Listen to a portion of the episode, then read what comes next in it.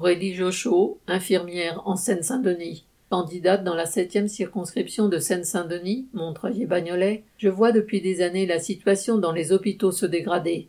Depuis la pandémie du Covid, elle s'est fortement accélérée.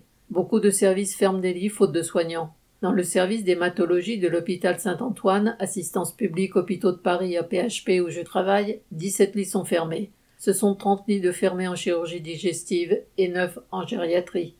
Pendant la crise du Covid, bien des collègues pensaient que le gouvernement allait prendre conscience de la situation catastrophique des hôpitaux pour améliorer les conditions de travail et pallier le manque d'effectifs. Mais deux ans après, le bilan est nul et rien de tout cela n'a été fait. La conséquence est que bon nombre de soignants ont préféré fuir, ayant la possibilité de trouver un emploi en intérim ou en libéral, leur permettant de choisir leurs horaires et d'être mieux payés.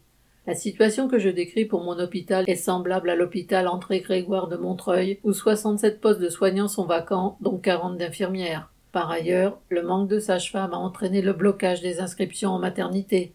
Face à cette situation déplorable, c'est bien nous, les travailleurs hospitaliers, qui savons quels moyens manquent et ce qu'il faudrait faire. Augmenter les salaires et améliorer les conditions de travail en embauchant massivement dans tous les services. À l'échelle d'un hôpital comme de l'ensemble de la société, ce sont ceux qui font tout tourner qui sont les mieux placés pour diriger.